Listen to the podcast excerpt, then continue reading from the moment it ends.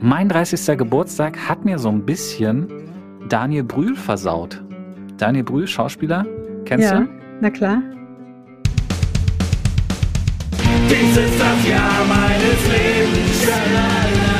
Dies ist das Jahr meines Lebens. Schalalala. Dies ist das Jahr meines Lebens. Schalalala.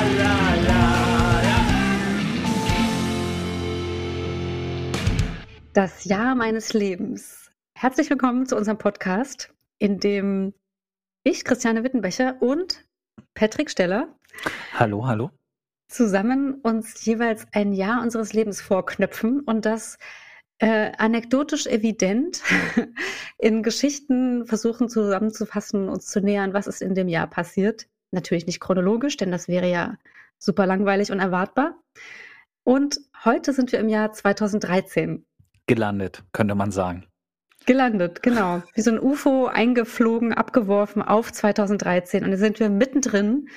Und äh, Patrick, du hast dir ja einfallen lassen, dass wir das Jahr zu Beginn immer erstmal musikalisch etwas einsortieren, um so ein bisschen so ein Vibe des Jahres zu bekommen. Das geht nämlich über Musik total intuitiv und schnell. Deswegen, was hast du denn da für 2013 zusammengebastelt?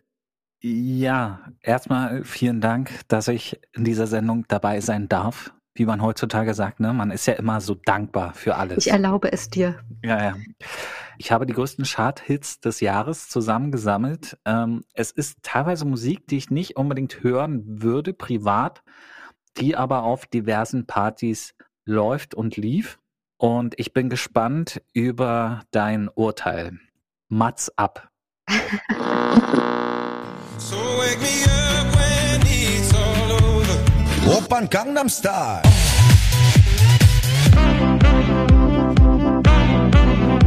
She's up all night for good fun. I'm up all night to get lucky. Take a good girl. I know you want it. and we'll never be royals. I came in like a wrecking ball.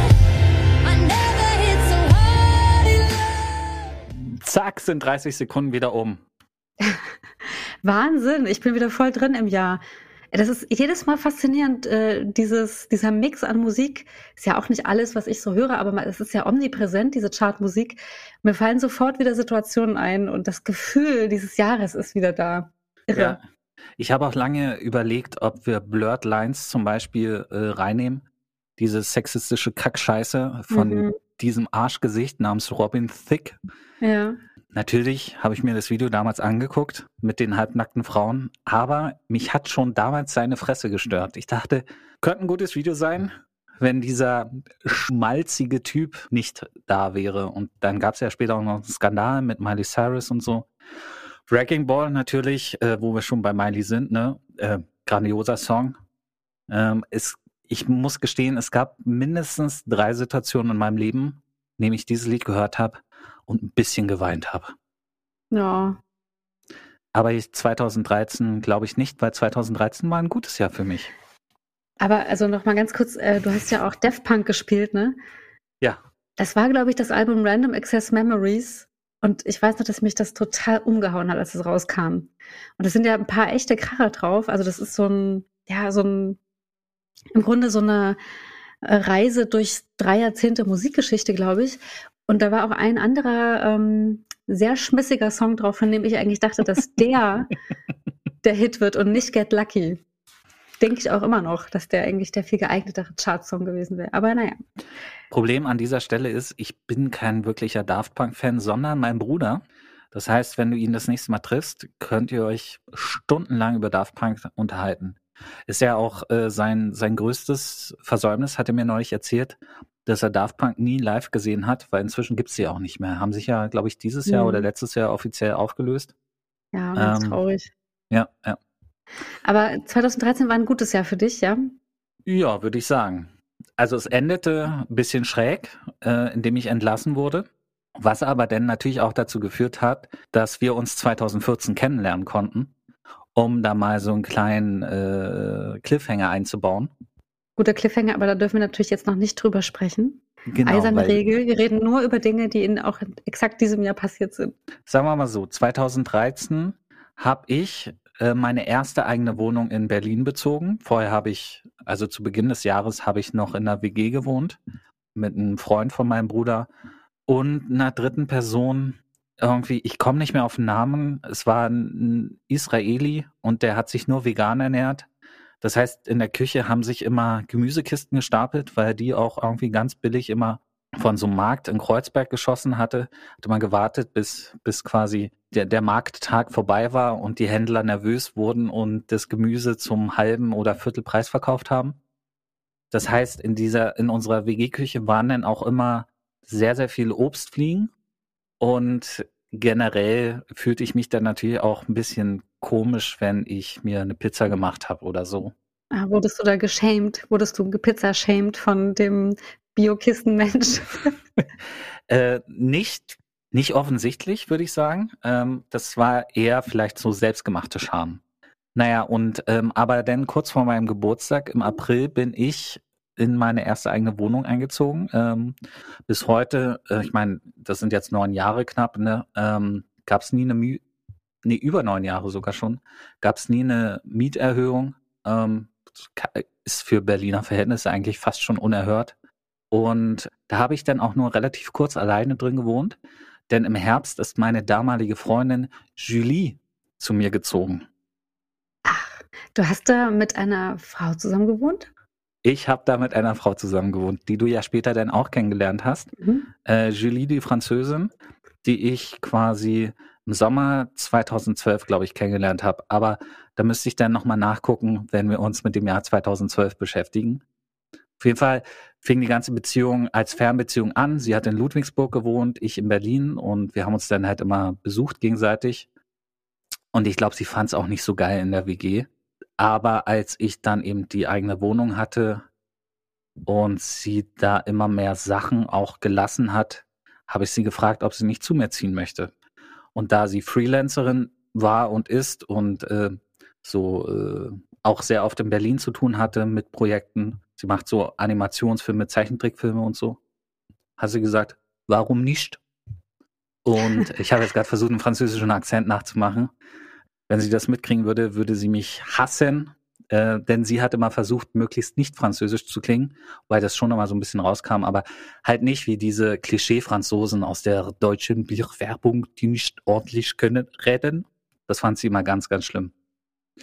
Genau, also, also liebestechnisch war es was ein interessantes Jahr. Ähm, vor allen Dingen auch eben unter dem Aspekt, dass ich erstmals mit, mit jemand anders in einer Wohnung zusammen gewohnt habe. Ich meine, wir haben ja in der Folge von 2006 gehört, du hast es ja schon hinter dir gehabt, relativ früh. Und bei mir hat es tatsächlich dann bis 2013 gedauert. Mhm.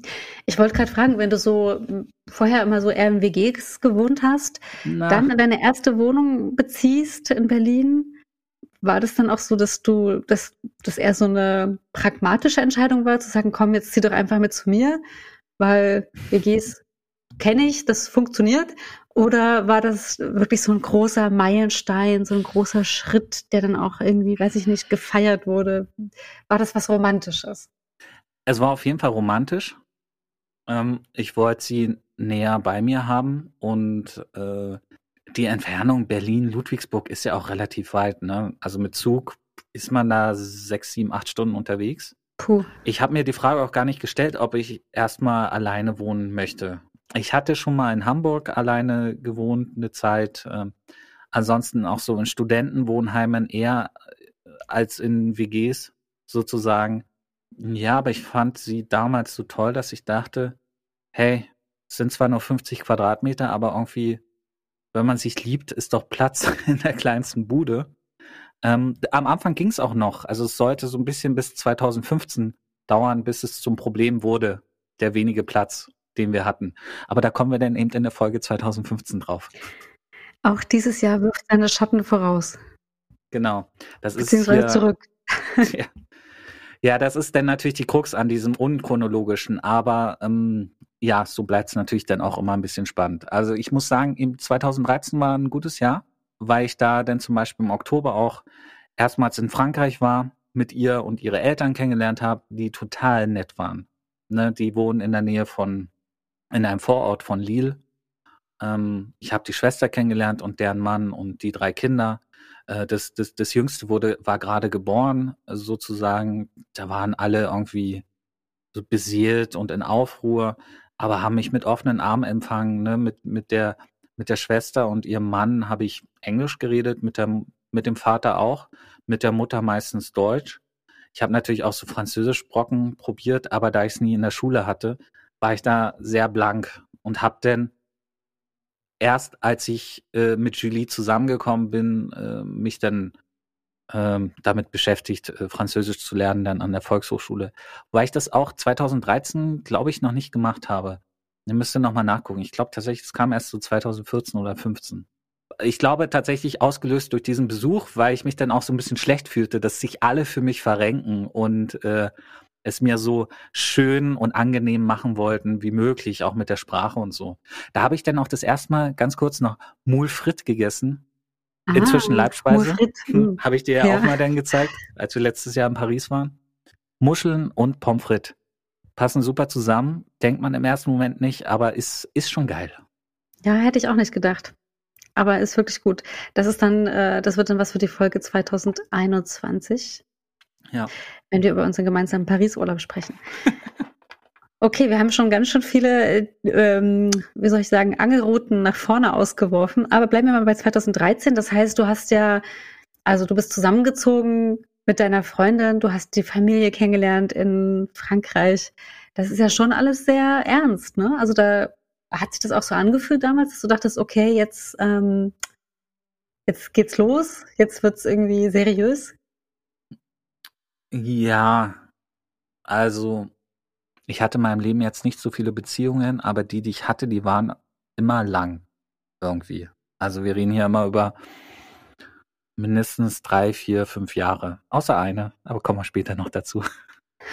In einer anderen Folge. Ähm, also ich habe das schon auch immer so ein bisschen forciert. Ich meine 2013, wie alt waren wir beide da? Das, da waren wir 30. 30, ja. Genau, das war so auch die Zeit, wo ich dachte, boah, ich möchte jetzt langsam mal ankommen. Deswegen fand ich auch diese Fernbeziehung irgendwie kacke, weil irgendwie hatte ich immer Fernbeziehungen mit meinen Freundinnen. Es war irgendwie immer so Teil der Geschichte, der gemeinsamen Geschichte, dass es irgendwie einen Abschnitt gab, wo der nur aus Fernbeziehungen bestand. Und ich dachte so mit 30, boah, lass mal zusammenziehen, irgendwie, lass mal gucken.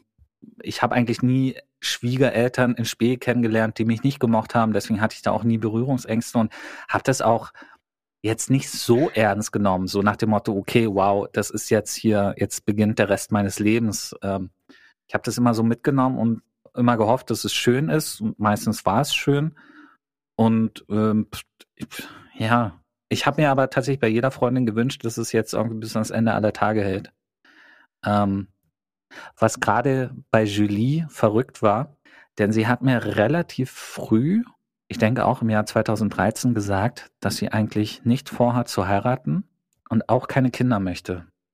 Ihre Schwester hat drei Kinder, habe ich ja gerade erzählt. Sie hat noch einen Bruder, den habe ich erst später kennengelernt. Der hat vier Kinder mit seiner Frau. Das heißt, sie war schon siebenfache Tante, als wir uns kennengelernt haben. Und dadurch hatte sie viel Kinderkontakt und hat für sich gemerkt, so Kinder sind nicht so ihr Ding.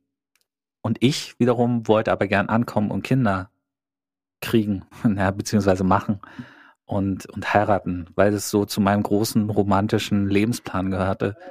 Und ich glaube, so im Nachhinein war das schon ein bisschen, ja, verrückt, dass ich mich dann trotzdem da so reingestürzt habe, um jetzt nochmal so ein bisschen Cliff, Cliff zu hängern. Ich finde diese solche Fragen, zusammenziehen, heiraten, Kinder, das sind ja auch Fragen, ja, die, das ist ja alles immer sehr implizit, ne? Man hat für sich so, wie du schon sagtest, so einen Lebensplan oder so, man hat das so im Kopf, man denkt vielleicht, ähm, also man äh, macht das vielleicht gar nicht so explizit und sagt sich jetzt so, das und das will ich, sondern das ist irgendwie da, man weiß, es läuft so mit. Und in seinen Zwanzigern, da ist ja eh noch alles irgendwie offen, alles liegt noch vor einem. Und ich glaube, wenn man dann so in die 30er kommt, dann stellt man sich die Fragen schon auch nochmal anders. Ja, man, ähm, also ich kann mir vorstellen, dass man vielleicht gerade in so einer Situation, wie du sie beschrieben hast, ähm, dass es ganz lange sich gar nicht wie ein Problem anfühlt. Weil Mhm. man ja immer noch denkt, na ja, das kann ja noch werden oder Genau. mal gucken, was noch kommt und mal gucken, wie es dann nächstes Jahr ist. Und ich glaube, dass diese Haltung, die verändert sich irgendwann in den späteren 30ern immer mehr. Und ich, deswegen kann ich das, glaube ich, sehr gut nachempfinden, dass das, dass du da trotzdem natürlich dich drauf eingelassen hast und irgendwie da ein bisschen sorglos warst und das gar nicht so als großes Problem gesehen hast. Aber natürlich verstetigt sich sowas ja dann und ähm, ja, wird wahrscheinlich dann auch ein größeres Problem bei euch geworden sein, schätze ich mal. Ja, genau. Am Ende läuft es darauf hinaus, dass man ja quasi zwei Lebenspläne hat, die nicht vereinbar sind. Da gibt's keinen Kompromiss. Man kann nicht nur ein halbes Kind äh, sich holen. Das wäre aber lustig. Ja. Ja. Oder, v- vielleicht gibt's auch Paare, die sich dann irgendwie auf einen Hund, Ein also Hund, ein ja, Hau oder Haustier oder sowas Wellensittich. einigen. Ja. Hamster. Ähm, ja, aber das wäre nicht, nicht, nicht das Ding gewesen. Aber ähm, wir waren auch einfach wirklich auch sehr verschieden. Ne? Sie war so eine strong, independent woman, hat sie auch immer selbst von sich gesagt. Ich war auch gar nicht ihr Beuteschema. Sie hat irgendwann mal gesagt in einem in einem Streit, dass sie nie gedacht hätte, dass sie sich in einen Typen verliebt, der so Fußballfan ist, der Spiele-Nerd ist, so am Computer abhängt, der, der Wegbier trinkt. Ähm, also quasi, das war auch das Schlimmste für sie, weil man von der Party nach Hause ging und dann sich am Kiosk oder am Späti noch ein Bier geholt hat, um es auf dem Nachhauseweg zu trinken. Sie hat das nicht verstanden. Sie hat mich immer gefragt, warum Le Pas? Warum? Sie hat mich immer Le Pas genannt. Und ich habe ja immer versucht zu erklären, dass ich einfach nicht möchte, dass die Party beendet ist oder beziehungsweise, dass es für mich dazu gehört, irgendwie diesen Abend ausklingen zu lassen. Ich wollte denn mit diesem Wegbier ja auch quasi die Party auswerten und wir hingen ja nicht die ganze Zeit zusammen, sondern ich wollte wissen, was sie so erzählt hat und gemacht hat und so. Sie war immer total genervt. War immer total genervt, wenn ich, wenn sie mich nur mit dieser Bierflasche in der Hand hinter ihr her schlawen, schlawenzeln sah. Ähm, weil sie wollte dann auch immer sehr schnell nach Hause. So. Also es gab halt viele Unterschiede zwischen uns, aber Unterschiede ziehen sich ja auch an, ne?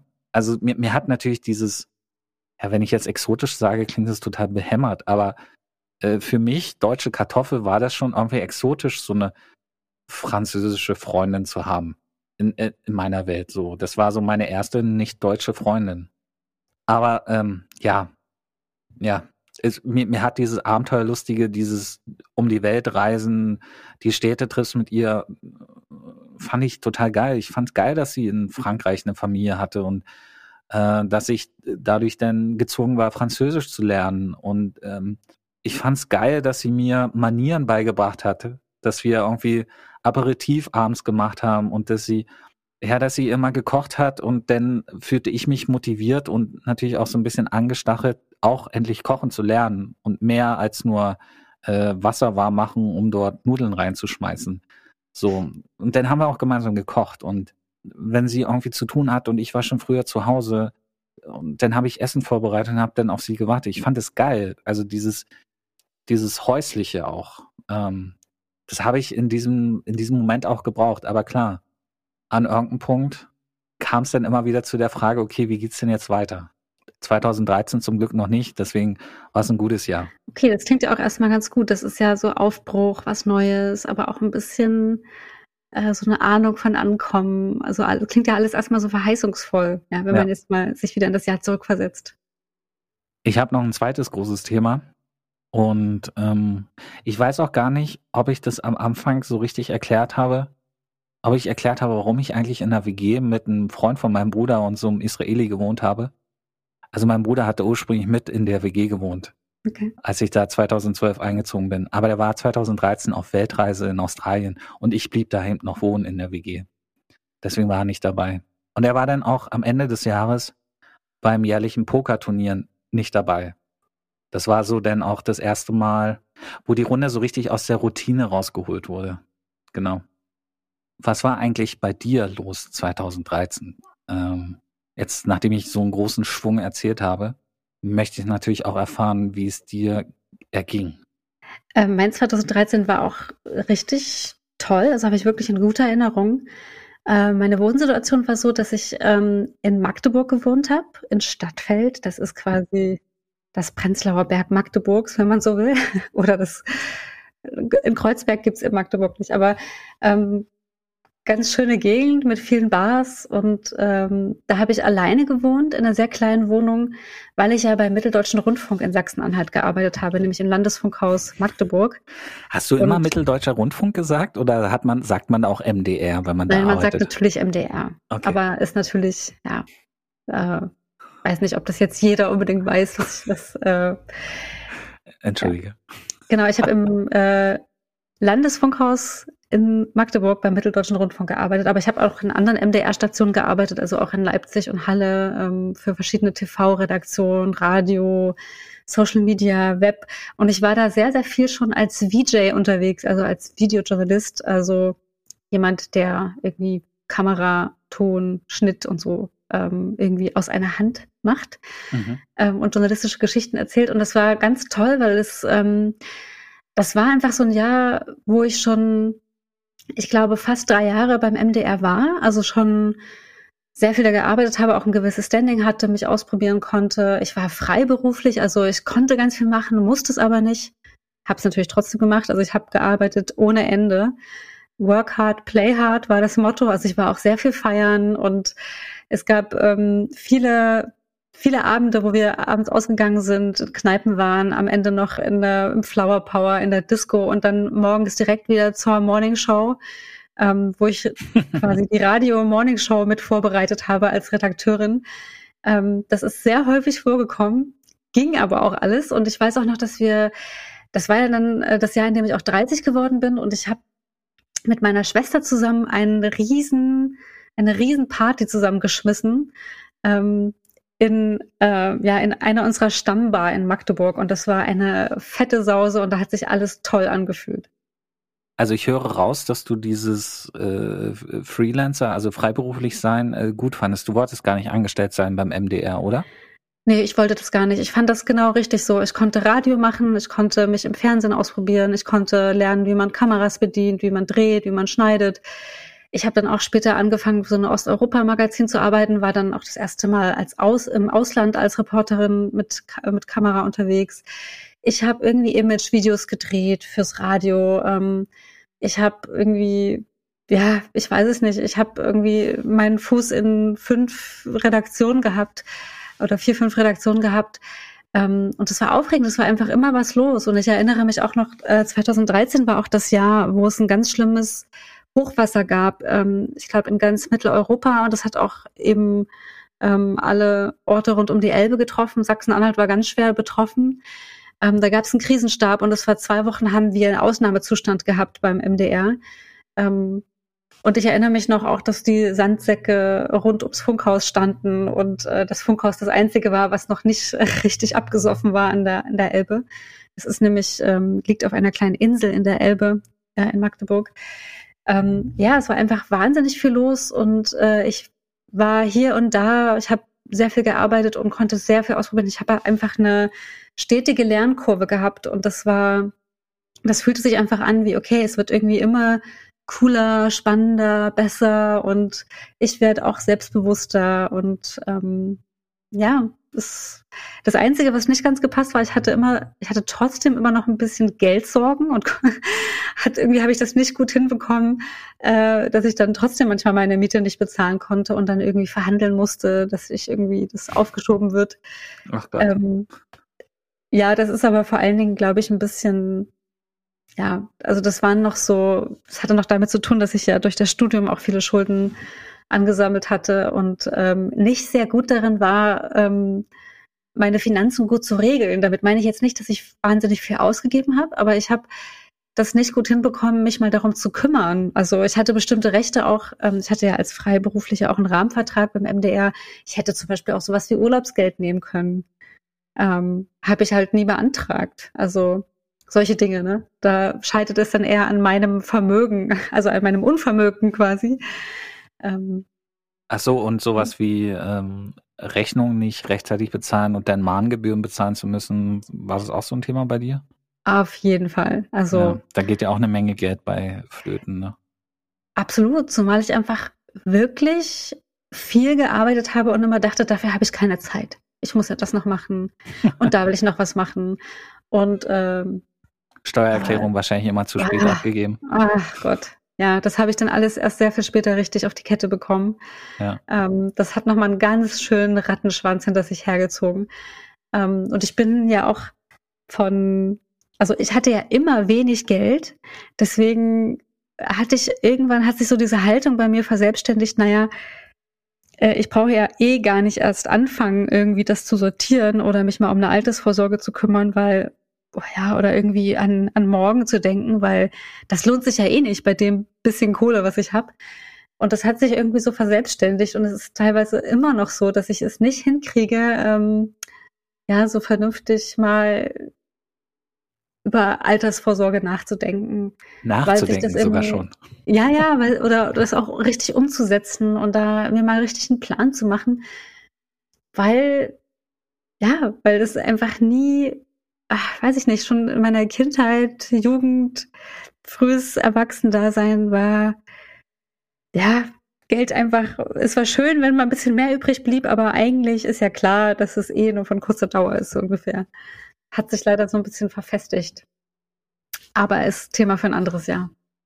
Ja, weißt du was, wo du jetzt gerade auch vorhin über dieses äh, Hochwasser geredet hast, wir haben noch gar nicht diesen Blog mit der Weltpolitik gemacht. Der kommt ja eigentlich am Anfang. Diesmal hast, hast du ja quasi einfach mal ganz spontan beschlossen, dass wir mit Musik anfangen. Das heißt, wir haben den Blog mit der Weltpolitik und äh, den großen Ereignissen des Jahres gar nicht gehabt. Frage, wollen wir das noch machen?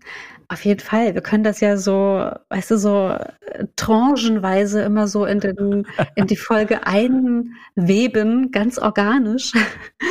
ähm, aber ja, was war 2013 eigentlich noch so los? Verheerendes Hochwasser und Bundestagswahl zum Beispiel. Bundestagswahl, wo die FDP äh, an der 5%-Hürde gescheitert ist, sodass es mal wieder eine große Koalition gab Mhm. mit äh, Angela Merkel. Die jüngeren Podcast-Hörerinnen und Hörer unter uns ähm, denken wahrscheinlich, die war immer Bundeskanzlerin. Das stimmt nicht.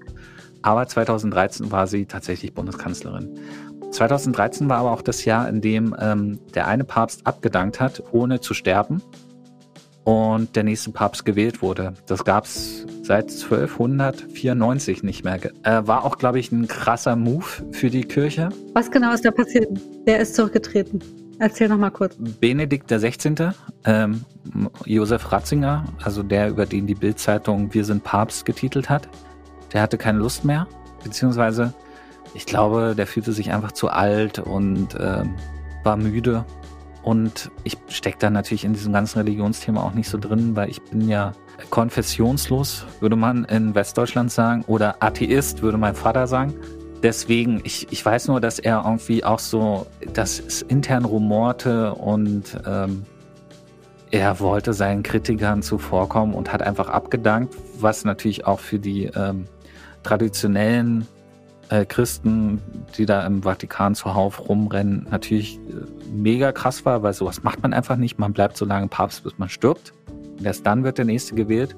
Und dann wird auch noch ein ähm, Argentinier gewählt, was auch noch nie passiert ist. Also war ein verrücktes Jahr für die katholische Kirche. Papst Franziskus, der ja immer noch äh, oberstes Kirchenhaupt der christlichen Katholiken ist. Ach fuck, ich weiß gar nicht, wie man das richtig aus, ausdrückt. Ne? Das ist, es geht, es geht mir so am Arsch vorbei, dieses Thema. Aber ist weltpolitisch interessant gewesen. Ja. Was gab's noch? Du hast doch auch immer so ein, bei deinen Jahreszusammenfassungen äh, hast du doch immer auch so einen besonderen Blick auf Musik und Popkultur. Wer ist denn da so gestorben zum Beispiel? Äh, ja, ich habe tatsächlich diesmal geguckt, ähm, wer an unseren Geburtstagen gestorben ist. Okay. Das fand ich ganz interessant. An meinem Geburtstag, am 2. April, ist Jess Franco gestorben, spanischer Filmregisseur. Er hat diese Exploitation-Movies gemacht. Ähm, teilweise sadomasochistisch und surreal, war in den 70ern ganz groß. Hat auch pornografisch angehauchte Filme gemacht wie Jungfrau unter Kannibalen, Sadomania, Hölle der Lust, Frauen für Zellenblock 9, Die Nacht der offenen Särge, das war so ein Dracula-Film. Oh, Liebesbriefe einer portugiesischen Nonne, das ist bestimmt ein romantischer Film. Und an deinem Geburtstag, das ist ja der äh, 18. Oktober, ne? Korrekt. Da ist tatsächlich scheinbar niemand von Weltrang gestorben. Das Beste, was ich dir anbieten kann, ist am 27. Oktober Lou fucking Reed. Ja, Lou Reed ist am 27. gestorben.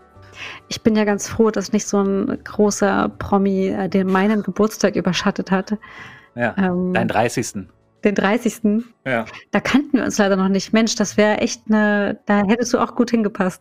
Apropos Promi überschattet, jetzt fällt es mir gerade ein, wo du es sagst. Mein 30. Geburtstag hat mir so ein bisschen Daniel Brühl versaut. Daniel Brühl, Schauspieler, kennst ja, du? na klar. Äh, dieser, man könnte sagen, hübsche, ich würde sagen, Schönling. Also ich, äh, Goodbye Lenin, ne? Alle Menschen lieben Goodbye Lenin, würde Donald Trump sagen. Also wirklich alle Menschen lieben, man weiß es, ne? Jeder liebt Goodbye Lenin. Schlimmer Film für mich. Ich habe den gehasst. Wir, Also gehassen ist ein schlechtes, schlimmes, äh, ein großes Wort, aber ich fand Daniel Brühl ist kein guter Schauspieler so. weißt du, was ein schönes Ersatzwort für hassen ist, was ich sehr gerne mag und sehr gerne benutze? Nee. Weil man es auch, also weil es schon phonetisch, also man kann sozusagen in der Art, wie man es ausdrückt, kann man schon alles emotional reinstecken, was in diesem Wort Abscheu? gemeint ist. Pass Ekel? auf. Nein. Ich verachte Daniel Brühl. Ach ja. Okay, Ja, und inwiefern hat der Typ jetzt seinen Geburtstag noch versaut, nachdem er dir auch diverse Filmabende versaut hat, nehme ich an? Genau, genau, genau.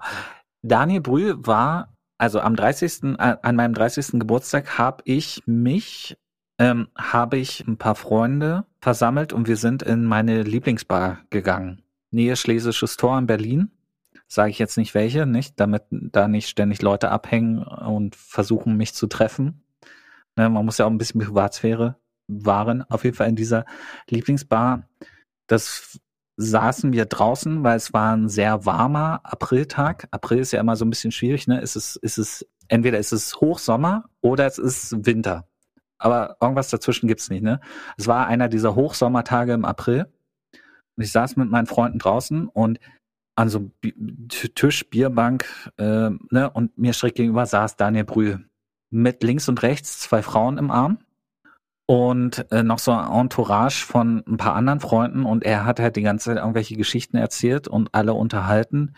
Meine Freunde haben sich immer weniger auf mich konzentriert und immer mehr auf die Geschichten von Daniel Brühl. Und ich fand das einfach unangenehm. Ich fand das so unangenehm. Und dann kam auch hin und wieder irgendein Girl an und wollte ein Selfie mit ihm machen. 2013 gab es ja auch schon Smartphones und so. Ja, fand, fand ich einfach doof. Hat mir den Tag versaut, den, den, den Geburtstag. Ähm, mein guter Freund T1, also das T, T1 steht dafür, dass er ne, hoch gemustert wurde. Also T1 ist das Beste, was du, wie du gemustert werden kannst. Er heißt eigentlich Tobias, äh, deswegen T1 Tobias und ähm, ne, Modellathleten Adonis. Einer meiner besten Freunde hat dann später Zivildienst gemacht. Die Bundeswehr weint heute noch, dass er nicht zur Bundeswehr gegangen ist. Auf jeden Fall, T1 Thomas ist ihm dann in den Gang vom Klo, äh, auf dem Weg zum Klo begegnet, weil er kam gerade vom Klo und hat sich noch den Hosenstall zugemacht und er hat ihn dann für mich aus Versehen angerempelt. Das ist ein guter Move. Guter Freund. Ja, guter Freund. So ein Tobias braucht man halt, ne? Auf jeden Fall.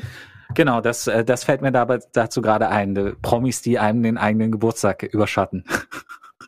Ja, äh, ja, das ist natürlich echt doof. Ja. Ich muss sagen, ähm, die Party, die meine Zwillingsschwester und ich gefeiert haben in Magdeburg, die war echt, äh, ja, das Gegenteil davon. Wir haben eine 80er-Jahre-Party draus gemacht, Uh. um unser Geburtsjahr zu feiern und es kamen tatsächlich auch alle verkleidet. Ah, also Ähm, ein Bund oder? Äh, Bunt, ja, also mit 80er-Jahre-Klamotten, Trainingsanzügen, äh, Fukuhila-Perücken. Es lief natürlich auch entsprechende Musik. Ja, und ich erinnere mich noch, dass mir auch ein ganz, ganz tolles Geschenk gemacht wurde von, von Freunden von mir ähm, in Magdeburg, die auch beim MDR gearbeitet haben. Äh, ich hatte mich nämlich schon länger für Gitarrespielen interessiert, aber ich hatte noch keine eigene Gitarre und ähm, ich hatte bisher quasi nur mit einem Kollegen zusammen immer mal so ein bisschen geklimpert auf seiner zweiten Gitarre. Und dann haben die mir ähm, ja, Gitarrenstunden geschenkt mit einem, also privat Gitarrenstunden sozusagen mit einem Bekannten. Und das war dann auch ja das Jahr, in dem ich äh, angefangen habe, richtig einigermaßen vernünftig mal ein bisschen Gitarre zu spielen. Und dann habe ich mir auch eine gekauft. So, äh, das ist, du spielst noch gar nicht so lange. Mensch, ich dachte mal, du spielst Nein, schon. das hört man doch. Ich weiß noch, dass wir irgendwann mal, okay, ist jetzt Vorgriff auf nächstes Jahr, 2014, als wir uns kennengelernt haben, da warst du mal bei mir zu Besuch und da habe ich dir versucht, was vorzuspielen auf meiner Gitarre. Wirklich? Und dann, ja, also ich habe dir, ich habe dir so ein, zwei Lieder, also da konnte ich ja noch wirklich noch nicht so viel. Und dann hast du gesagt, ah cool, gib mal und hast irgendwie angefangen, irgendwie ein paar Kracher-Songs rauszuhauen. Und ich glaube, das war der Moment, wo ich dachte, oh oh, Fuck. warum habe ich nicht erst gewartet, bis du ein bisschen was spielst? Oh Mann, das tut mir Ja. leid, da habe ich dich dann wahrscheinlich ein bisschen demotiviert, ohne es zu merken, weil ich wie so ein, wie so ein Trampel drüber hinweggegangen bin. Das passiert mir Nein. öfters.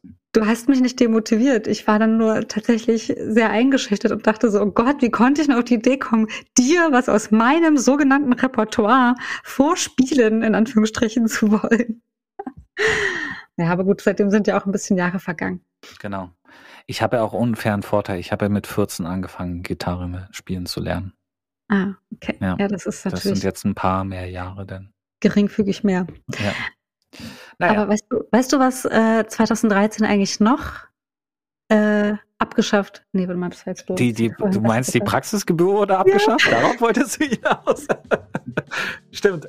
Aber ganz ehrlich, an die Praxisgebühr habe ich auch nicht mehr so eine richtige äh, Erinnerung, dass man da immer einen Zehner zücken musste. Doch, ich die schon. Älteren unter uns werden sich äh, Ja, und das war für mich auch echt äh, oft ein Grund, nicht zum Arzt zu gehen. Echt? Ja, weil ein Zehner haben für Essen und ein Zehner in der Praxis abgeben, Das stimmt. war halt ein Unterschied. Also mich hat's mega genervt. Ja, to total, weil es auch wieder nur so ein paar Jahre gab und dann äh, wurde es ersatzlos gestrichen und irgendwie ging es dann ja auch so weiter. Braucht echt kein Mensch. Nee. Ansonsten, wenn ich jetzt hier nochmal ganz kurz Wikipedia durchgehe, das für hm, Telefonica gibt die geplante Übernahme von E Plus bekannt. Interessiert doch Oh, niemanden. Was ich jetzt hier gerade noch beim Durchscrollen lese, ist, dass 2013 auch Xi Jinping Staatspräsident von China wurde. Der ist ja immer noch an der Macht und hat sich ja schon zu so einem relativ unauf, unangreifbaren Alleinherrscher aufgeschwungen. Ähm, dabei ist er erst seit neun Jahren an der Macht. Das, da geht es mir ähnlich wie mit Angela Merkel vorhin. Ich denke auch, dass äh, Xi Jinping oder auch Winnie the Pooh ähm, schon seit äh, Jahr und Tag, also seit Ewigkeiten an der Macht ist. Aber irgendwie doch erst seit 2013. Naja. Naja, und wenn wir denn auch schon bei der großen Politik sind, äh, 2013 war auch das Jahr von Edward Snowden und dem NSA-Skandal. Äh, Mhm. Proteste in der Türkei. Ja, und in Ägypten Genau, gab's, der, äh, einen Umsturz. stimmt. Äh, in Ägypten wurde Mohammed Mursi durch das Militär abgesetzt. Generell, das war doch die Zeit des arabischen Frühlings. Wobei Der war in einem der Jahr begann davor. ja, ja genau, Genau, der aber, begann ja. ja. Dezember 2010 und zog sich ja mehrere Frühlinge hin, müsste Ja, man schon fast auch- sagen. Da haben wir auch viel drüber berichtet ähm, beim MDR auf jeden Fall. Ja. Ja, also äh, politisch äh, und im Weltgeschehen auch ein mega spannendes Jahr. Ich muss aber sagen, wenn ich an mein 2013 denke, dann habe ich vor allen Dingen eine ganz lebendige Erinnerung an einen Urlaub. Ähm, also eine Flucht von all dem Weltgeschehen und ähm, ja, Journalismus und Tagesgeschehen. Oh, ich warte mir mal. da nämlich Du bist geflohen? Ähm, lass mich raten, du bist nach Bali, Bahamas, USA, irgendwie sowas Exotisches. Hawaii. Nein, viel, viel näher. Aber ich glaube, für viele zu der Zeit auch sehr äh, exotisch. Montenegro. Montenegro? Ja, ein Land, das nicht in der EU ist, aber den Euro hat. Deswegen auch äh, übrigens für Investoren und Immobilienhaie äh, sehr interessant. ähm, ja, Da, das war, war also, das damals schon ein eigenes Land oder war es noch Bosnien und Montenegro? Nee, vorher war es äh, Serbien, Montenegro, aber es war schon ein Ach, eigenes scheiße. Land. Fuck. Ist aber tatsächlich, ähm, Stimmt, Bosnien-Herzegowina. Mann, Mann, Mann, Mann. Sorry. Genau, aber, aber tatsächlich ist Montenegro mit eines, also neben Kosovo mit eines der jüngeren Länder noch in Europa. Ja. Also noch gar nicht so alt. Aber total spannend. Also mich haben, also tatsächlich, wenn ich gesagt habe, ja, ich fliege nach Montenegro zwei Wochen und mache da Urlaub, haben mich wirklich Leute mit großen Fragezeichen angeguckt, ob da nicht noch Krieg sei und was man denn da wolle und ob da überhaupt irgendwas zu gucken sei. Ich muss sagen, das ist so ein fantastisch schönes Land. Das war das erste Mal, dass ich da war und ich war alleine und dann, wenn man alleine reist, ist man ja eh, nimmt man ja eh die Sachen viel intensiver wahr und hat, äh, taucht viel mehr ein. Und ich muss sagen, das war so eine wahnsinnig fast schon spirituelle Reise. Ist natürlich auch ein sehr orthodoxes Land. Ja, es gibt sehr viele Klöster und Kirchen. Ähm, und Montenegro ist so klein, hat aber alles, was, was ein Land nur haben kann. Also es gibt irgendwie im Norden gibt's die Berge, ähm, da ist quasi fast schon Winter, Mhm. Frühling. Also da gibt's das Domitorgebirge, ähm, ja, ist mit Skigebiet und so weiter. Und dann gibt es im Süden eben die Bucht, ähm, also Zugang zum Mittelmeer. Und das ist eben in so einer kleinen Bucht. Deswegen ist es sehr, sehr ruhig und es ist sehr mediterran und, und warm. Also wirklich ein ganz, ganz wunderschönes Land. Und ich bin da tatsächlich auch in vielen Klostern gewesen, habe auch in einem übernachtet, also das in so einem Felshang quasi in den Fels geschlagen war. Und es war für mich eine ganz, ganz besondere Erfahrung, weil ich da auch, weiß ich nicht, also äh, viele coole Leute kennengelernt habe und be tolle Begegnungen hatte. Ähm, Du hast gesagt, du bist äh, allein dorthin verreist. War das das erste Mal, dass du allein verreist bist? nee, das nicht. Ich war schon oft alleine unterwegs. Ähm, und als, als Journalist ja eh, also als VJ. Ja, okay. Ne? Also ich meine, alleine Urlaub machen, eher so. Ich meine, Ah, da, ja. da verbringt man seine Zeit ja nochmal anders, ne? Wenn du, klar, wenn du allein als VJ irgendwo hinreist, hast du halt einen Auftrag, du hast Kontaktpersonen und so, das ist ja schon was anderes als Ja, mit das so einem stimmt. Rucksack nach Montenegro. So stelle ich mir das jetzt gerade so vor. Ja, ich glaube, das war das erste Mal, dass ich so lange alleine Urlaub gemacht habe, also zwei Wochen. Das hatte ich, glaube ich, vorher noch nicht gemacht. Und ähm, ja, ich habe, ich war halt noch nie vorher da, habe mich gar nicht vor, vorab groß informiert ähm, und wollte einfach wirklich weg sein und woanders sein und einfach nicht mehr, ja, so ein bisschen eine Auszeit haben. Und das ist einfach wunderbar gelungen. Ähm, es hat mir sehr, sehr gut getan. Klingt schön. Bin ich auch ein bisschen neidisch, weil ich, ich krieg's nicht hin, alleine in Urlaub zu fahren. Das ist irgendwie, da sträubt sich mir alles. Also rückblickend kann ich sagen, also dadurch, dass man, also ich finde es auch wunderschön, mit Freunden zu verreisen oder mit einem Partner oder mit meiner Zwillingsschwester, das, das, äh, oder auch mit einer größeren Gruppe, das mag ich auch total. Aber wenn man so ganz alleine unterwegs ist, man, das ist, also ich würde schon sagen, fast immersiver, weil man sich halt viel mehr einlässt, wenn man Mhm. natürlich auch andere Gespräche führt, weil man sich Ja. vielleicht mehr treiben lässt und ja, einfach total unabhängig ist. Also ich konnte ja wirklich immer total nach Lust entscheiden, was mache ich denn jetzt? Oder ich bin dann auch mal getrampt oder ähm, habe mich entschieden, will ich jetzt hier noch bleiben oder will ich jetzt doch schon abreisen und woanders hin in die nächste Stadt. Ähm, es war sehr, sehr intensiv. Ja, insofern habe ich 2013 wirklich in sehr, sehr gute Erinnerung. Aber ich erinnere mich, du hast vorhin noch angedeutet, dass du noch ein anderes Thema hast. War 2013 für dich auch komplett rosig oder ist da noch was anderes passiert?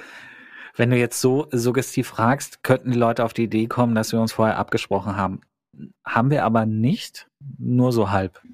Nee, ich habe ich hab noch ein zweites großes Thema und zwar, ich wurde in dem Jahr, ging, also am Ende des Jahres das erste Mal in meinem Leben gefeuert. Also so richtig mit so, mit so einem Kündigungsschreiben, das dann später in einen Aufhebungsvertrag umgewandelt wurde. Und das ist mir in meinem Leben noch nicht passiert. Und gab es dafür einen Grund oder wurden mehrere Leute gefeuert? Also, oder lag es an dir? Hast du irgendwas verbrochen? Genau, es lag, ne, es war eine Mischung aus allem, lustigerweise, von allem, was du jetzt angesprochen hast. Ich habe im Herbst 2012 angefangen bei Gründerszene zu arbeiten. Das ist so ein Online-Portal, also so Nachrichtenseite für Startup-News, ähm, Startup-Wirtschaft und so.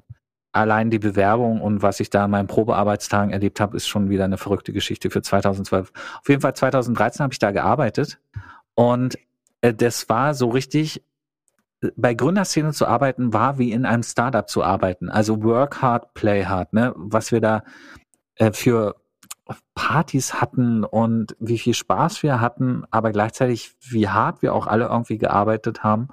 Und wir waren alle so jung und irgendwie waren auch alle immer so ein bisschen leicht aufgeheizt und aufgegeilt voneinander.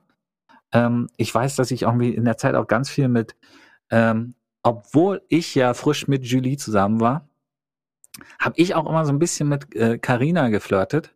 Aber allgemein war das schon so, wie man sich das so klischeehaft auch so ein bisschen vorstellt, wenn man in so einem Startup arbeitet. Irgendwie äh, Montag bis Freitag, viele unbezahlte Überstunden. Ich habe Videos gemacht, ähm, also Interviews von interessanten Leuten, von Events. Ich hab, bin nach Köln gefahren und habe dort die Startup-Szene porträtiert. Wir haben ähm, Genau, eines meiner, meiner größten Erfolge, also was lange Zeit in den Top 5 Videos, besten, meistgeklicktesten Videos aller Zeiten von Gründerszene war, war eine Reportage, die ich gemacht habe über Amorelie. Ne, so ein, wie nennt man das? Ich will jetzt nicht Dildo-Startup sagen. Äh, Sextoy. Sextoy Versandhandel. Ne? Sextoy Versandhandel, ne, äh, gegründet ja von Lea Sophie Kramer. Übrigens auch 2013 gegründet, sehe ich gerade. Und Lea Sophie Kramer kennt man auch so ein bisschen inzwischen. Die ist relativ bekannt geworden, auch weil die eine junge, also die ist, glaube ich, zwei, drei Jahre jünger als wir beide, erfolgreiche Gründerin ist. Ähm, auf jeden Fall diese Lea Sophie Kramer, die hat in Berlin für Amorelie einen Pop-up-Shop aufgemacht. Geiles Wortspiel, ne? Sie ist sogar, äh, sie ist sogar als Vorbildunternehmerin vom Bundeswirtschaftsministerium ausgezeichnet worden. Man muss sagen, sie ist auch wirklich sehr hübsch und fotogen und sehr eloquent. Das Interview mit ihr hat super viel Spaß gemacht. Sie hat richtig was auf dem Kasten und da kommt halt irgendwie alles zusammen. Sie hatte wahrscheinlich sehr viel Gott, äh, sehr viel Glück. Sie hatte sehr viel Gott. Nein, sie hatte sehr viel Glück. Ich dachte, Als- du bist konfessionslos, Patrick. Was war los? Sie hatte, glaube ich, sehr viel Glück, äh, als liebe Gott Talente und gutes Aussehen äh, verliehen hat, äh, wo sie gleich doppelt beschenkt. Klingt das sexistisch, wenn ich das als Mann sage? Ich weiß es nicht. Es ist auf jeden Fall nicht so gemeint. Ich meine es wirklich ernst, äh, voller Wertschätzung. Aber du weißt ja, bei Sexismus kommt es ja auf die Intention nicht an. Genau. Hä? Aber genau, hä? Also, ob wie etwas gemeint ist, spielt eigentlich keine Rolle bei der Bewertung, ob etwas sexistisch ist. Ach so. Oder wie meine frühere Kollegin zu mir äh, mal gesagt hat, der Weg zur Hölle ist gepflastert mit gut gemeint. Nein, aber es war Okay, nicht ich- sexistisch, denn sie sieht objektiv gut aus und sie ist auch objektiv sehr talentiert. Das sage ich jetzt auch als Frau. Genau, wir gehen jetzt mal das Risiko ein. Auf jeden Fall in diesem Pop-up-Shop war sie auch dann da zur Eröffnung und ich bin hingegangen. Eigentlich war ich VJ. Ich war auch die Ein-Mann-Videoredaktion. Ähm, ich hatte aber einen Kollegen, der konnte auch eine Kamera halten. Und wir beide sind also hin. Ich habe mich für diese Reportage vor die Kamera gestellt, habe mir richtig schön ähm, ne, ein Jackett angezogen und ein schwarzes Hemd. Ich habe meine Haare gekämmt, meinen Bart nochmal getrimmt, meine Brille gerade gerückt.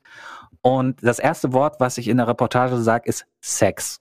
Dann lache ich kurz und es gibt einen Kameraschwenk auf diesem Pop-up-Shop, wo gerade so eine Hostess rausguckt in so, in so einer Corsage, also alles super getimt gewesen. Und gleichzeitig geht Bonnie Strange, so ein It Girl, inzwischen It Mama, ne, sie hat ein Kind bekommen, geht in diesen Laden rein. So eine Influencerin. Und ähm, äh, erzähle ich halt über den Pop-Up-Shop und dann gehen wir da so rein, filmen da so ein bisschen, das ist alles so möglichst rough live, ne? Und dann mache ich so ein Interview mit ihr und ja, natürlich ist das ein Thema, was viele Leute interessiert. Das Video war auch wirklich sehr gut gemacht. Wir haben gut geweibt, war ein gutes Interview und ähm, ist bis heute eines der meistgesehenen Videos, die ich jemals produziert habe. Das man bestimmt noch findet, wenn man es googelt, oder? Wenn man jetzt Höchstwahrscheinlich. Amorelie und Patrick Steller Gründerszene. eingibt. Nee, Und Gründerszene. Gründerszene. Ja, ja, findet man auf jeden Fall. Und ähm, ja, das waren so, waren so Highlights. Und wie gesagt, ich war halt die, die Ein-Mann-Videoredaktion. Ähm, am Anfang habe ich die Kamera gehalten und habe den Chefredakteur Interviews führen lassen. Der ist dann irgendwann gegangen. Ähm, dann habe ich das alles in Eigenregie gemacht, ne? also so Kamera auf Stativ gestellt, alles so eingerichtet, mich dann davor gesetzt und Interviews geführt, wenn es Interviews gab oder eben Reportagen und so, Porträts kann man ja auch anders filmen. Und die wurden alle super geklickt, habe mich da wohlgefühlt, ähm, konnte Technik anschaffen, äh, hatte freie Hand.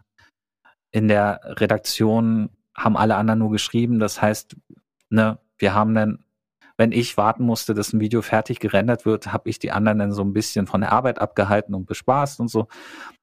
Eine gute Zeit. Auf jeden Fall ähm, so im Oktober, so eigentlich wie fast aus dem Nichts. Ich war da gerade ein bisschen über ein Jahr, ne? Und dieses Jahr ging so rasend schnell vorbei. Ich, ich habe, also im Nachhinein denke ich, ich habe da fünf Jahre gearbeitet und nicht nur ein, ein Vierteljahre.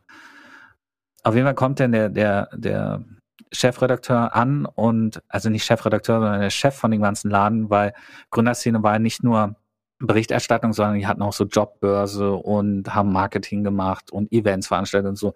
Der Chef von dem ganzen Laden kam an und meinte, okay, du hast ja sicherlich mitbekommen, dass in den letzten Monaten aus jeder Abteilung äh, jemand entlassen wurde. Ich so, ja, habe ich mitbekommen, aber ja, und? Also, ja, aus der Redaktion muss auch jemand gehen. Und ich so, ja, ich nehme an, das soll ich sein. Er so, ja, pass auf. Deine Videos sind alles schön und gut, aber wenn ich auf die Zahlen gucke, in der Zeit, die du brauchst, um ein Video zu machen, könntest du auch äh, fünf Artikel schreiben, die wahrscheinlich mehr klicken, als wenn du ein Video machst. Und da sind ja auch nicht nur Highlights dabei wie Amorelie, sondern halt auch Videos, die halt dann nur tausendmal geklickt werden oder so.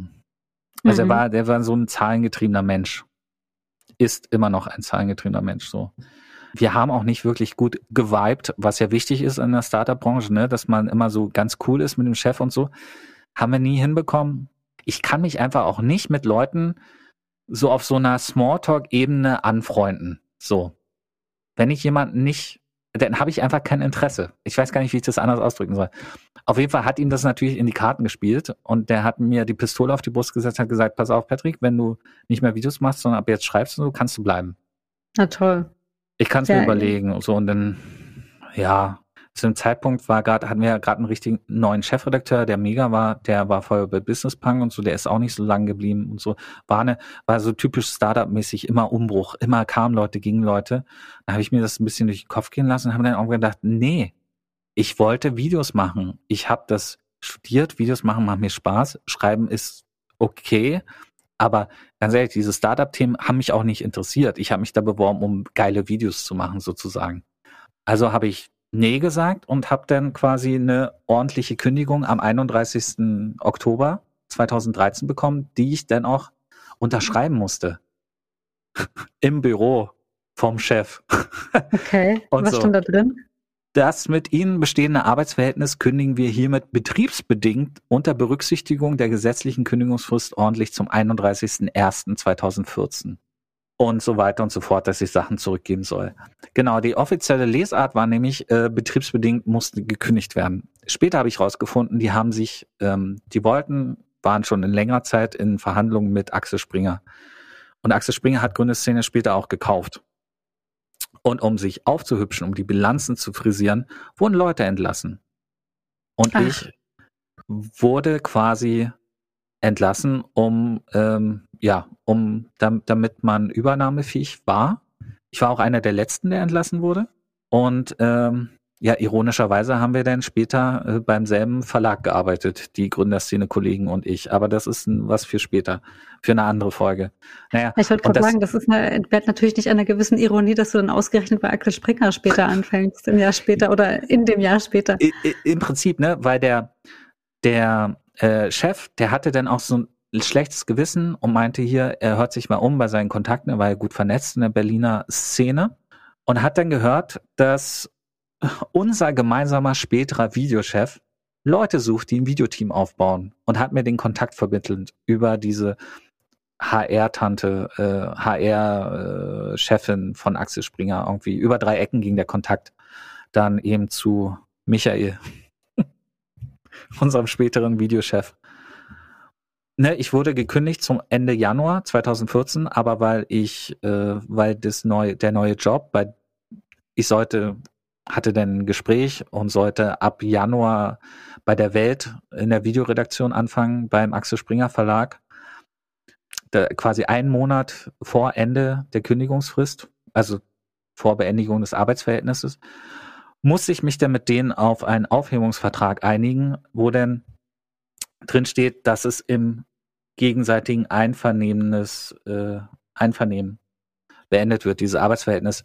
Was ich halt äh, ziemlich schäbig finde, weil ich wurde ja im Prinzip rausgeekelt, aber ähm, um den neuen Job anfangen zu können, weil wiederum Michael auch gesagt hat, nee, es wäre schon geil, wenn du ab Januar anfängst und nicht erst ab Februar, weil wer weiß, ob ich ab Februar denn nicht schon das Team voll habe, ähm, habe ich jetzt quasi ein Zwischenzeugnis und ein Arbeitszeugnis, in dem unterschiedliche Dinge drinstehen, warum das Arbeitsverhältnis beendet wurde. In dem Zwischenzeugnis, was mir ausgehändigt wurde mit der Kündigung, mit dem Kündigungsschreiben steht halt noch Ding, dass eben drin, dass es betriebsbedingt gekündigt wurde und dass es alles sehr bedauern. Und in dem fertigen Arbeitszeugnis, was dann nochmal neu gemacht wurde, steht dann auf einmal, dass ich eben, dass das Arbeitsverhältnis im gegenseitigen Einvernehmen beendet wird.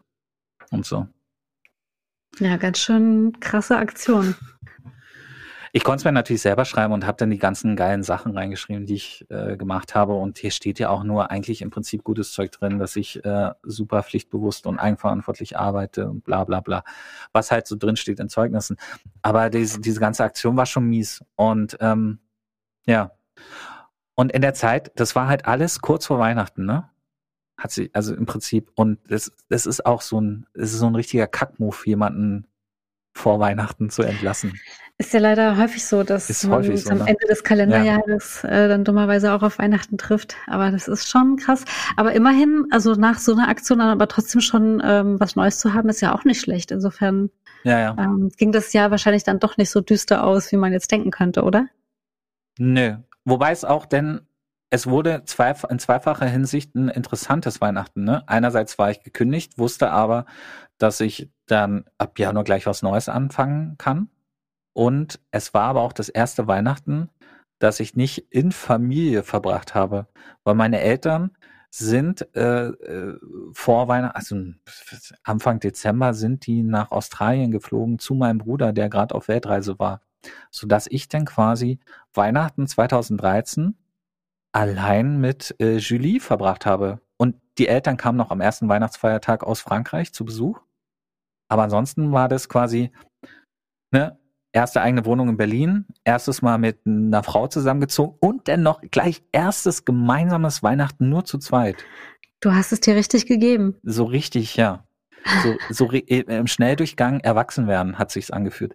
Vor allen Dingen, ich habe mich dann, ne, meine, meine Mutter hatte natürlich ein schlechtes Gewissen, die war so ein bisschen heartbroken, weil im Jahr danach habe ich dann Weihnachten in Frankreich gefeiert, so dass wir quasi zwei Jahre hintereinander kein für meine Mutter sehr wichtiges Familienweihnachten feiern konnten. Hm. Naja. Ja, das war, war so, so ging das Jahr zu Ende quasi. Ähm, war ein interessantes Jahr. Ich dachte auch erst 2013 ist nicht so viel passiert, aber wenn man dann erstmal Fotos sortiert und in den Unterlagen wälzt und dann plötzlich so einen Aufhebungsvertrag findet, dann denkt man sich, oh, stimmt, da war ja was. Absolut, finde ich auch jedes Mal, dass ich denke, oh Gott, von dem Jahr habe ich aber nicht viel zu erzählen. Und dann kommt aber doch, kommen einem doch die Erinnerungen wieder hoch und ähm, es kommt zurück. Hm. Das ist doch ähm, ein guter Moment, um das Jahr jetzt mal zusammenzubinden. Ähm, Wie ein bist ja- Weihnachtsgeschenk. genau, wie ein Weihnachtsgeschenk zum Jahresende.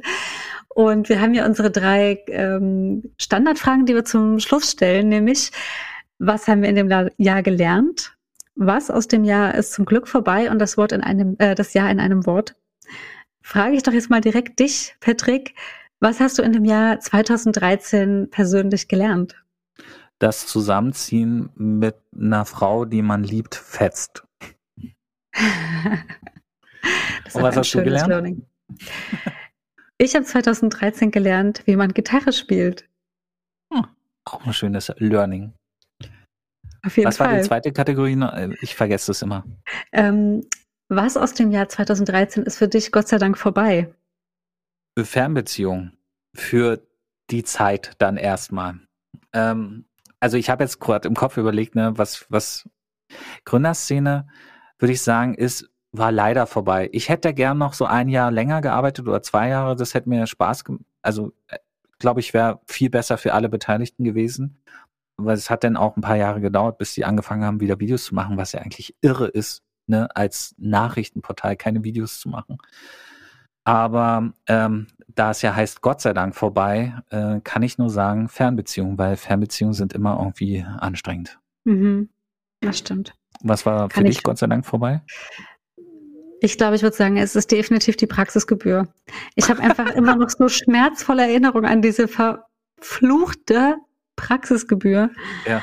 Ähm, also das ist wirklich so ein unglaublich, unglaublich sinnloses Bürokratieding, das wirklich Gott sei Dank vorbei ist. Und drehen wir den Spieß um. Das Ja in einem Wort, liebe Christiane. Das Ja in einem Wort, ich würde sagen, ganz viel lernen. Lernen, lernen, lernen. Ich habe beruflich sehr viel gelernt. Ich habe viele Menschen kennengelernt, immer mehr. Ich war in immer mehr Redaktionen unterwegs, äh, habe immer mehr Kamerasysteme kennengelernt und habe Gitarre gelernt. Also ganz, ganz viel lernen. Ich habe äh, gel gelernt, wie es ist, alleine zu reisen. Ich glaube, ja, die Lernkurve war sehr, sehr hoch. Also das Wort an einem Jahr Lernen. Oder Lernkurve. Lernkurve. Ja, das, das Jahr in einem Wort Lernkurve. Ist noch cooler eigentlich, ja. Und bei dir? Äh, Aperitif. Oh, oh ja. Weil da steckt alles so drin, dieses, ne, dieses Erwachsensein, indem man quasi Stimmt. vor dem Abendessen schon mal einen kleinen Snack isst und dem Ganzen Ja. auch noch so einen coolen Namen gibt und vielleicht ein Gläschen Wein dazu trinkt und so. Und gleichzeitig, ja, Aperitif auch, weil es äh, 2013 ein Aperitif für 2014 ist. Das ist ja das letzte Jahr, Ja. in dem wir uns noch nicht kannten. Ja, Und ähm, ja, auch ein Aperitif über sämtliche weitere Geschichten und Jahre mit Julie. ja, also ich finde, wir haben, äh, haben wir schon mal jemals in einer Folge so viel äh, vorgeschaut und geteased und gekliffhängt in andere Jahre. Ähm, Ich glaube noch ich ja- nicht. Finde ich ganz cool. Und das ist ja eigentlich jetzt äh, ja auch an der Zeit, dass wir das nächste Jahr auslosen. Das Jahr, mit dem wir uns dann im nächsten Jahr beschäftigen werden. Äh, im nächsten, im nächsten Jahr, in der nächsten Folge beschäftigen werden. Werfen wir mal die Tombola an. Also,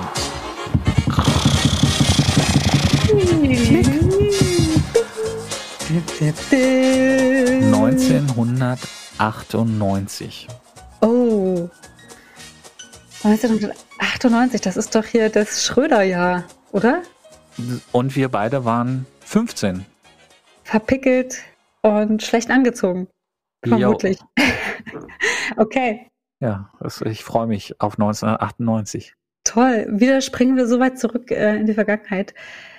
Cool, ich freue mich auf 1998 auch. Danke, Patrick, für deine sehr interessanten Einblicke ins Jahr 2013. Danke, Christiane, für deine sehr, sehr interessanten und amüsanten Einblicke ins Jahr 2013. Vor allen Dingen, denke ich, sollte ich mich doch nochmal mit dem Jahr Mont äh, mit dem Land Montenegro beschäftigen. Solltest du definitiv. Ja. Ansonsten würde ich sagen, Patrick, wir sehen uns 1998, wa? Genau. Liebe Hörer, liebe Hörerinnen, macht's gut, bis zum nächsten Mal. Mats ab. Weil es so schön Tschüss. Tschüss. Dies ist das Jahr meines Lebens. Dies ist das Jahr meines Lebens. 1989, 1990, 1991, 1992, 1993, 1994, 1995, 1996, 1997, 1998, 1999 und natürlich auch 2000. Dies ist das Jahr meines Lebens. Das Jahr meines Lebens. Schalalala. 2001, 2002, 2003, 2004, 2005 und 6, 2007, 2008 und 9, 2010, 2011,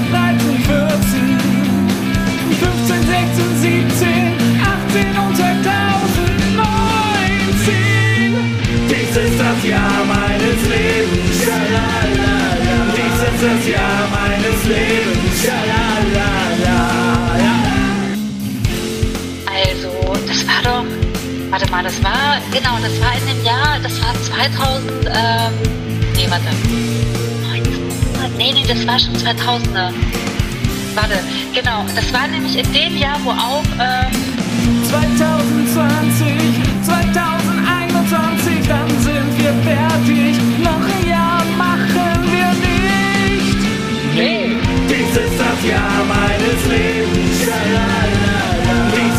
Jahr meines Lebens. Schalalala. Dies ist das Jahr meines Lebens. Schalalala. Dies ist das Jahr meines Lebens.